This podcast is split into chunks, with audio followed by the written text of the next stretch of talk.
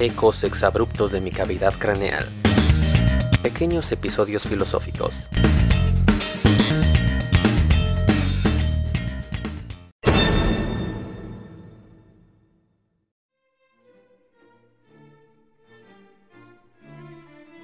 La época medieval estuvo bien culera, al menos en Europa. Todos olían mal, la gente se moría de gripa y tu lugar en la sociedad estaba fijo para siempre. Si nacías como un peón y tenías una idea revolucionaria, mala suerte, porque te ibas a quedar como un peón toda la vida. Le llamaban la farsa cósmica, y Shakespeare escribió, El mundo es un escenario y todos nosotros actores, porque así se vivía. Si nacías para cuidar puercos, por ejemplo, solo podías interpretar bien tu papel, cuidar bien a esos puercos y esperar el dulce alivio de la muerte para irte al cielo. La gente de la época pensaba que así funcionaba el mundo y que nada cambiaría, hasta que una mala noche todo cambió. Primero, la peste negra mató a la mitad de la población de Europa. De la noche a la mañana, la mano de obra se hizo mucho más valiosa y con los bolsillos llenos de oro, los peones europeos empezaron a preguntarse, ¿qué clase de dios permitiría algo como esto? Por esas fechas, los turcos vieron mal puesta a Constantinopla y dijeron, ¡Mayanga dijo la yanga! Entonces, todos los sabios y eruditos que aún habitaban la última ciudad de los romanos huyeron a Italia, con todo y sus antiquísimas bibliotecas. Ahí descubrieron que el café estaba tomando el lugar de la cerveza en la vida de los europeos, que hasta entonces bebían más cerveza que agua. Poco a poco, las calles se vaciaron de borrachos y se llenaron de pensadores miones en busca de un baño. Todo esto ocasionó que muchos europeos abandonaran el pensamiento medieval y descubrieron las ideas que le dieron lugar al primer renacimiento. Primero, perdimos nuestro lugar en el universo. El mundo que habitábamos ya no era el centro de una cúpula de cristal en la que flotaban los astros. Descubrimos que es un cuerpo diminuto, que gira alrededor del Sol a través de la vastedad del universo. También perdimos nuestro lugar en la sociedad. Los nobles más tontos y los plebeyos más listos aprendieron que cada quien decide la vida que quiere vivir. Algún curioso llevó la idea más lejos y decidió que solo los animales siguen las leyes naturales. El hombre, a través de la razón y la técnica, o sea, la mano y el ojo, puede transformarse a sí mismo y al mundo a su alrededor. El alma pasó de ser sustancia a ser sujeto. Antes se le veía como una señal de radio que andaba por ahí vagando por el universo, hasta que un cuerpo humano la sintonizaba. Ahora, creemos que es más como una canción que suena en un iPod. Y si el reproductor es destruido, esa canción en específica deja de sonar. La magia se transformó en ciencia. Siglos de observaciones empíricas y deducciones acerca de las ánimas y las sensaciones que movían al mundo se hicieron pasar por el método científico. Y al final, nos quedamos con aquello que pudiera ser descrito por medio de las matemáticas o replicado en experimentos. Las ideas del Renacimiento eran simples. Progreso, emancipación humana, libertad, dominio de la naturaleza y racionalidad.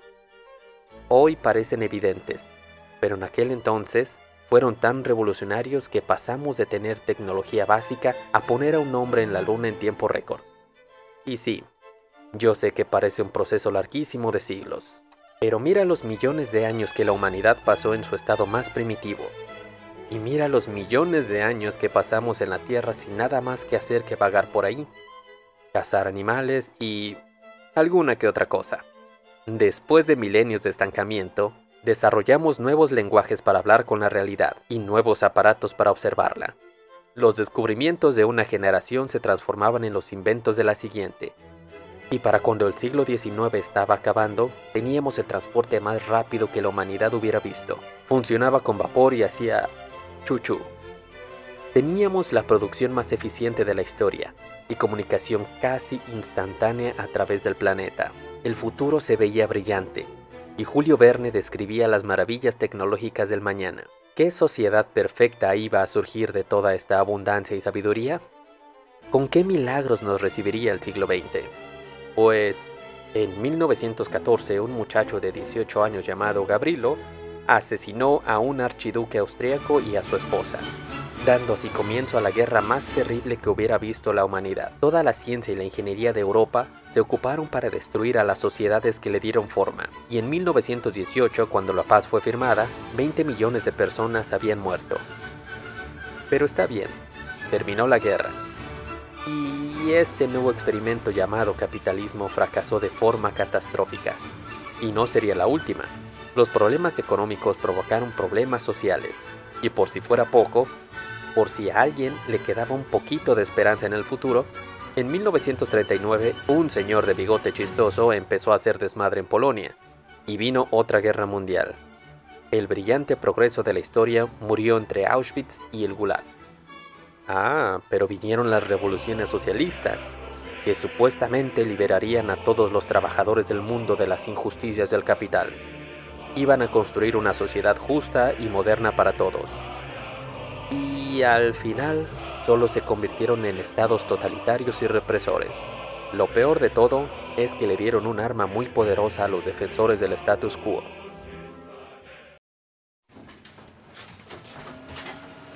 Oigan chavos, ¿no creen que... O sea, yo solo digo, no me hagan mucho caso si no quieren.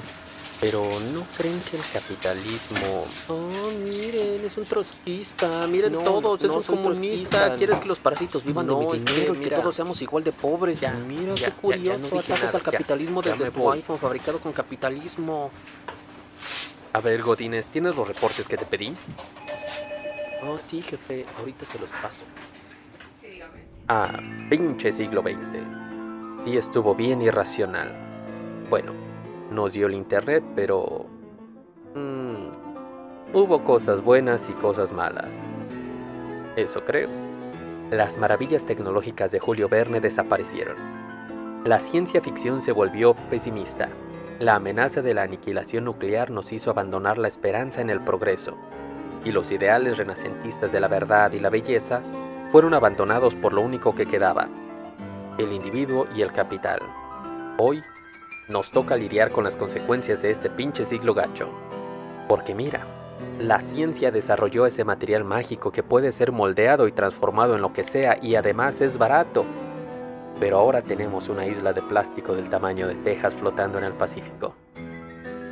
Ah, pero mira, inventamos un nuevo combustible que hizo todos los procesos más eficientes y provoca gases de efecto invernadero que calientan la atmósfera, derriten los polos, alteran el clima del mundo entero y a este paso en menos de 50 años va a dejar de existir Acapulco y Cancún.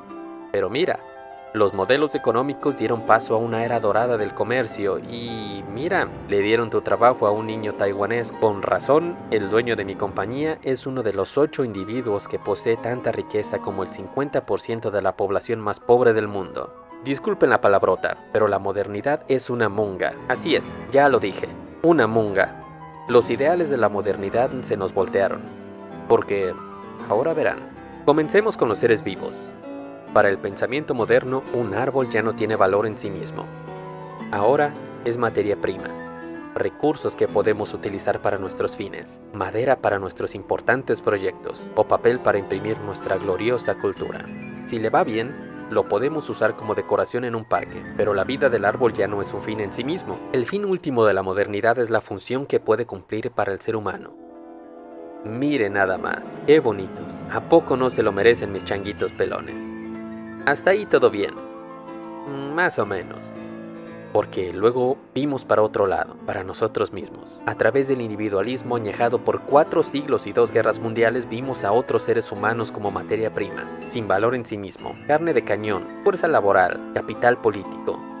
Tan es así que en cada empresa existe un departamento de recursos humanos y a nadie le parece denigrante.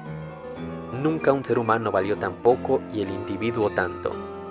Pero Aún con todas sus libertades, el individuo se quedó solo frente a la masa humana, frente a la indiferencia del sistema abstracto que lo domina todo, y para el cual solo es un puntito estadístico sin rostro, un voto más, una cifra en el censo, ceros y unos en la base de datos de Facebook. Se entera de todo sin poder hacer nada, opina de todas las decisiones públicas pero no participa en ninguna. Cada vez tiene menos control de los sistemas a su alrededor, se limita a participar en unas elecciones en las que no confía y a jugar a su papel como despreocupado consumidor. Ah, sí. Y no te olvides de sonreír. Acuérdate que solo tú eres responsable de tu felicidad en esta paradisíaca meritocracia. ¿No es este escenario muy parecido a la gran farsa cósmica con la que iniciamos? Bueno, al menos ahora hay más vestuarios. Ah, pinche modernidad. ¿Cómo podemos arreglarla? Bueno, pues podemos revivir los valores del pasado. Volver a la tradición, a las creencias religiosas, adherirnos a las creencias culturales con las corrosiones de la razón, a las convenciones colectivas contra la actitud crítica. Y bueno, eso ya se está intentando en algunos países y de hecho hay uno aquí muy cerquita. Y los resultados no son nada alentadores. En el tercer mundo, la nostalgia detiene al cambio que tanto necesita, y en Estados Unidos promueve un regreso a la barbarie, a una nueva época de oscuridad y fusión. ¿Crees que el mundo está culero?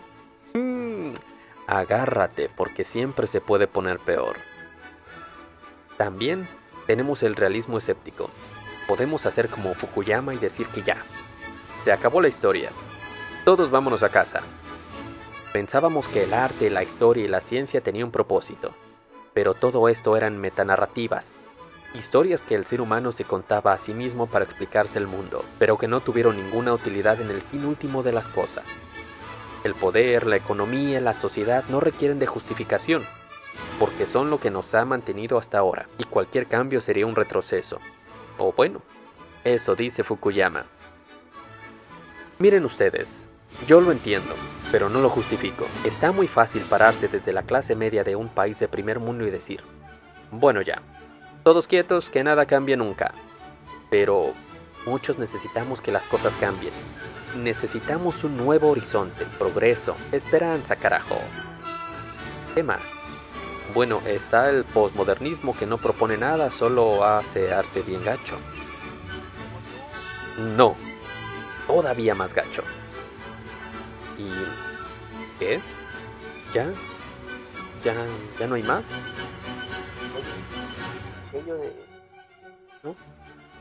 Bueno, me avisan que nos quedamos sin ideas. Pero dicen que en chino crisis significa lo mismo que oportunidad. Desafortunadamente yo no hablo chino, pero le tengo grandes noticias a mis cuates de provincia. Los países del tercer mundo estamos en una situación privilegiada, porque entramos a la modernidad hasta que empezó su crisis. Nos tocó ver su principio y su fin. Por eso no hay mejor lugar para las nuevas ideas. Comencemos por evaluar los valores de la modernidad, para ver qué nos está funcionando, qué se queda y qué se va. A ver, em, ¿cuáles eran? Progreso. Ese sí. La historia todavía me debe carros voladores y una película de Mario Bros que no de pena. Emancipación humana. Oye, sí, se nos olvidó esa. Hicimos una declaración de los derechos humanos, pero... Mmm, ya vi dónde está el problema. Entendimos esto como los derechos del individuo, y poco a poco este individuo se convirtió en un ente egoísta, ocupado solo de sus posesiones, su familia y temeroso de la sociedad. ¿Sí o no, raza? Y ya sé, Ayn Rand, me vas a decir que eso es lo que te hace libre. Pero cálmate un chingo, estás haciendo las cosas muy incómodas para todos. La sociedad ya no es una colaboración entre individuos, ahora es una arena de combate para los intereses privados. Entonces, emancipación humana dijimos que sí, no del individuo, humana. Una sociedad libre, compuesta por individuos libres y movida por la solidaridad. Libertad. Este sí, y sirve que fortalecemos nuestro argumento por la solidaridad, porque la libertad del individuo consiste en ser capaz de realizarse a sí mismo, pero nadie puede realizarse a sí mismo en aislamiento, fuera de la sociedad. Ningún hombre es una isla, por lo que no puede existir libertad sin solidaridad. Esta se queda, y al que no esté de acuerdo daré mi vida para defender su derecho a decirlo. Dominio de la naturaleza. No sé, esta tal vez no, pero ¿qué tal si cambiamos dominio por colaboración? Hay que cuidar de la naturaleza para que ella cuide de nosotros. Si usamos sus propiedades para alimentarnos y combatir enfermedades, pues no creo que haya mucho pedo. Pero, Si deforestamos el Amazonas, los pulmones de nuestro planeta, solo para poder sembrar soya que alimentará a cientos de miles de vacas que transformaremos en hamburguesas de un dólar, que por cierto nuestra obesa sociedad no necesita, nos habremos ganado lo peor que nos pueda pasar. A ver, entonces cambiamos dominio por colaboración. Y en esa le ponemos que sí. Y ya por último, racionalidad. Obvio super sí. Sin la razón no tenemos nada, no tendremos futuro ni esperanza. Pero deberíamos agregar la espiritualidad como contrapeso a nuestra lógica pura. Ya sé, yo sé que suena raro viniendo de mí, pero no te estoy diciendo que creas en Dios o que te pongas a prender inciensos. Te pido que miremos juntos al cielo, a nuestro lugar en el espacio infinito, lleno de milagros y misterios. Contemplemos la fragilidad de esta canica azul que nos contiene. Frente al vacío existencial podemos recordar que somos los únicos guardianes del breve pero infinitamente preciso regalo de la vida, la vanguardia de la complejidad en un cosmos gobernado por la entropía hechos de la misma sustancia eterna del universo que nos dio sentidos y razón para contemplarse a sí mismo. Ya lo dijo Carl Sagan, estamos hechos de polvo de estrellas, pero también Hitler y los popotes que tiras al mar. Entonces, ténganle respeto al cosmos. Miren, yo no me estoy quejando del Renacimiento. Leonardo, Miguel Ángel, Donatello y... Em, yo qué sé... Splinter y Destructor, todos los artistas y pensadores de esa época eran muy sabios pero no podían ver al futuro. Leonardo da Vinci dijo que el experimento es el traductor entre el hombre y la realidad.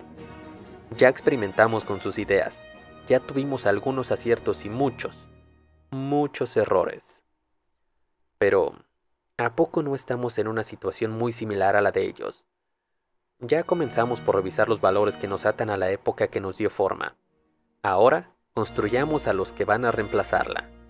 Avancemos hacia un segundo renacimiento. El reto es dejar de correr a ciegas rumbo a la extinción, construir una nueva sociedad global, unificada en la cima e infinitamente diversa en la base, donde cada individuo tenga derecho a su identidad propia, pero también a realizarse a través de la colectividad, donde cada sociedad y grupo pueda entregarse al todo de la humanidad, sin sacrificar sus diferencias.